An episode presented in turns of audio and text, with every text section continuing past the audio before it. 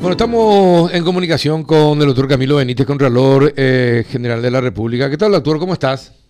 El único, el único monstruo del- en, la- en materia tributaria aquí presente es Oscar Orue. Bueno, Oscar, explícale vos al, al doctor Camilo a ver si a ver qué te responde él. ¿Qué tal, doctor Camilo? Mi respeto. Claro, Vos sabés, Carlos, que él fue mi compañero de facultad.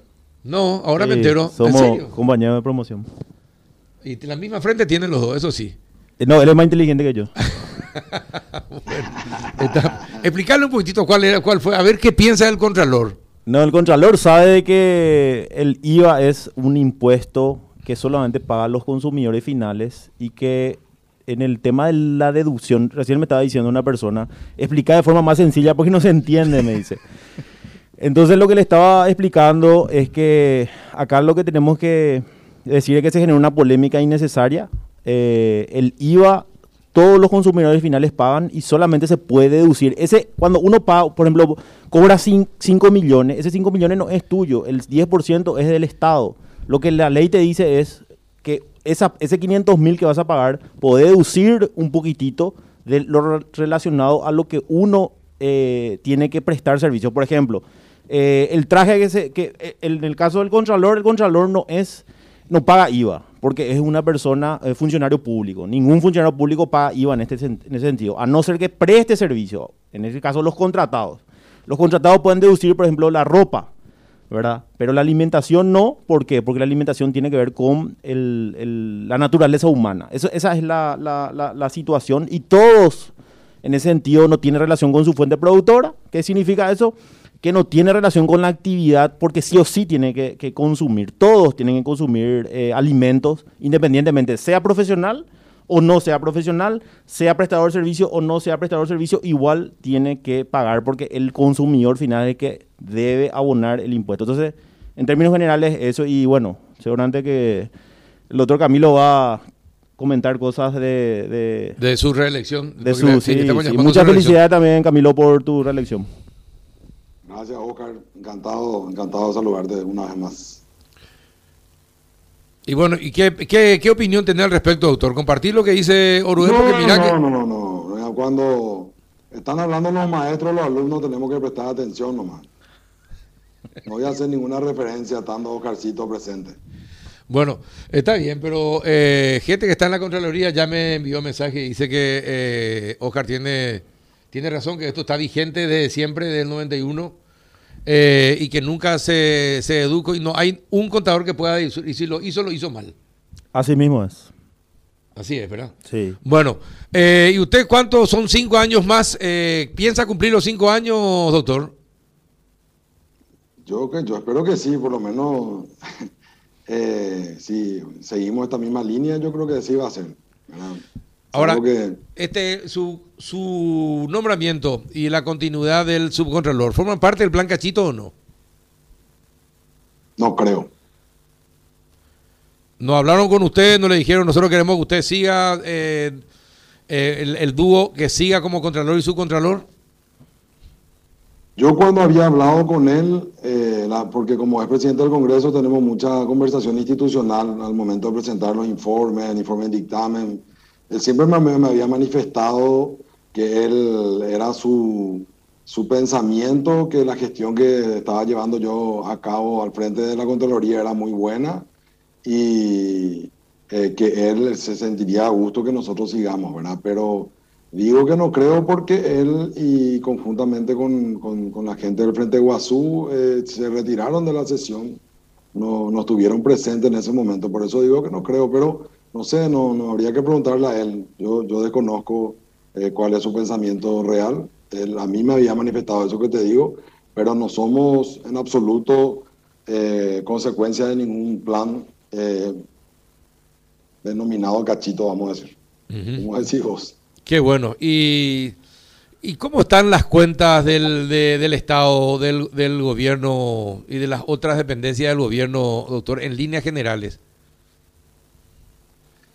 Nosotros ahora presentamos un informe muy, muy importante. Acerca de la ejecución presupuestaria del año 2020, que presentamos ahora, tiene más de total, más de, más de 5.000 informes, pero 83 que tienen relación con auditoría financiera de cumplimiento y demás. de, de todas las otras modalidades y eh, la verdad que sería importante ese informe tratar de, de, cambiarlo a un vocabulario más amigable que pueda ser presentado, que estamos trabajando en eso a la ciudadanía. Eh, yo creo que fue un, trabajo muy, muy, muy, bueno, ¿verdad? porque eh, se pudo auditar a entidades centrales importantes y descentralizadas también.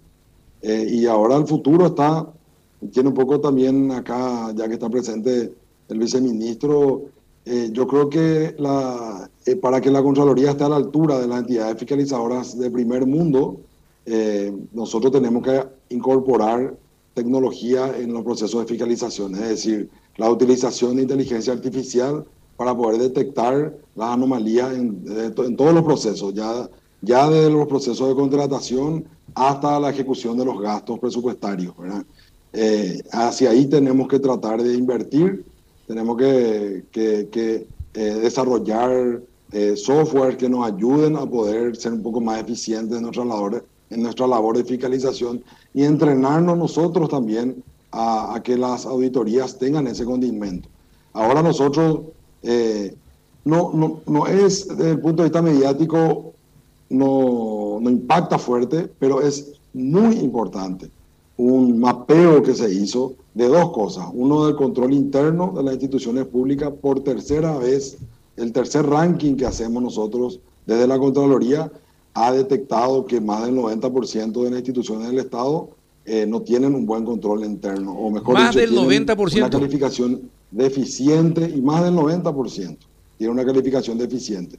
Si es que las instituciones del Estado, las instituciones públicas, eh, tienen una calificación deficiente en, su manera de controlarse a sí mismo, obviamente eso va a propiciar al mal gasto público, a hechos de corrupción, etc. Y el otro es que también se hizo por primera vez un mapeo para ver si las instituciones del Estado están teniendo políticas estratégicas para la implementación de los objetivos de desarrollo sostenible. ¿Qué son los objetivos de desarrollo sostenible? Son unos, unas metas que las Naciones Unidas han propuesto a todos sus miembros para que en el año 2030 tengan, se eliminen estos, esta, esta, o sea, que estas metas sean cumplidas de forma que se erradiquen. ¿verdad? Son 17 objetivos que tienen que ver con, con, con que exista ya eh, eh, agua potable para toda la ciudadanía, que existan instituciones fuertes, que haya mayor control medioambiental, igualdad de género, etcétera. Eh, eso nosotros controlamos ahora y vamos a presentarle, o sea, de hecho ya lo, ya lo hemos hecho, al gobierno el mapeo para que vean que las instituciones del Estado no están tomando en serio su plan estratégico de manera a que estos objetivos realmente sean alcanzados en el año 2030. Ya que está justamente el viceministro, yo al viceministro le, le miro y veo y recuerdo mis facturas y los recibos eh, que tengo. Eh, eh, ¿Cómo está el tema de la gobernación central y qué es lo que la Contraloría descubrió de todo esto que se publica de la, la supuesta irregularidad en, la gobernación del Departamento Central Contralor? Bueno, eh, nosotros implementamos en la Contraloría, estamos implementando el sistema de digitalización de las rendiciones de cuentas.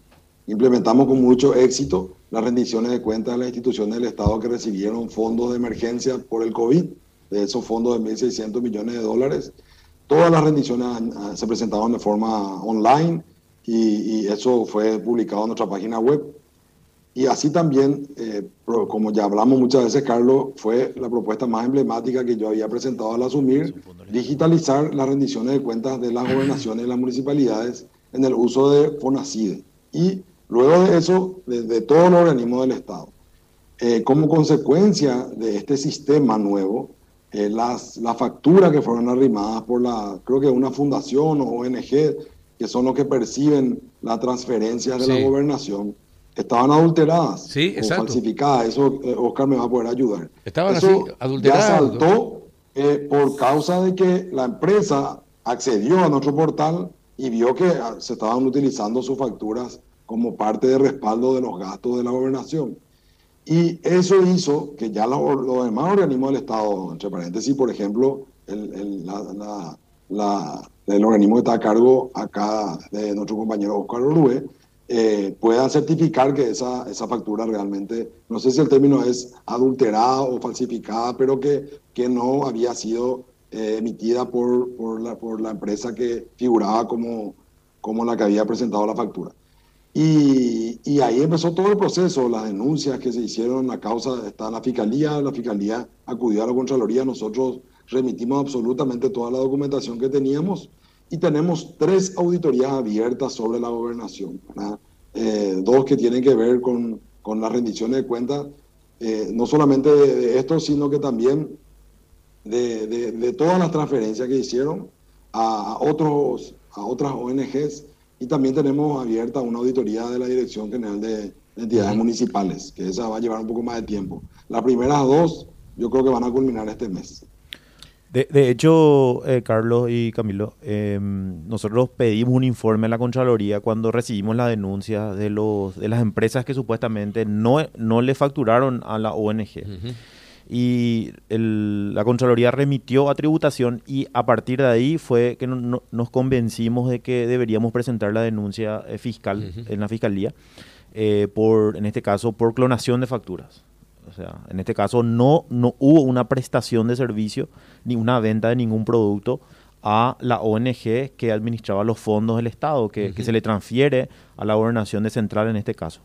Entonces, eso fue lo que eh, a nosotros nos, nos, convencimos de presentar la denuncia con la, con el, con la Secretaría Anticorrupción, justamente por, por el informe que, que, la, Contraloría. Que no, nosotros le pedimos informe a la Contraloría y ellos nos remitieron, nos respondieron esa, ese pedido de informe y ahí es donde corroboramos de que ante la Contraloría General de la República se presentó ciertas facturas que en realidad no eran las verdaderas. Eh, doctor, por, por, otra parte, y ya la última pregunta, porque sé que están muy ocupados los dos. Eh, la Contraloría no controla eh, el uso del dinero de los partidos políticos, siendo, a, a, ver, el gobierno hace transferencia a los partidos políticos. Me imagino que la Contraloría tiene algún tipo de control sobre el uso de esos fondos que el, el Estado le da a los partidos políticos. Eh, bueno, ¿cómo se puede? Estaba escuchando hoy eh, denuncia acerca del mal uso de los fondos en el PLRA eh, y quejándose de que no, probablemente no tengan plata para llevar adelante las campañas electorales municipales en el último tramo. Eh, y es muy grave lo que pasa en el PLRA, de acuerdo a las denuncias que esta mañana acá en esta emisora estábamos escuchando. ¿Ustedes controlan a los partidos políticos el uso de los fondos del Estado? Nosotros controlamos a los partidos políticos a través del Tribunal Superior de Justicia Electoral. Es ellos eh, deben de rendir cuenta al Tribunal Superior de Justicia Electoral y nosotros les fiscalizamos al, a la justicia electoral y por ende también a ellos.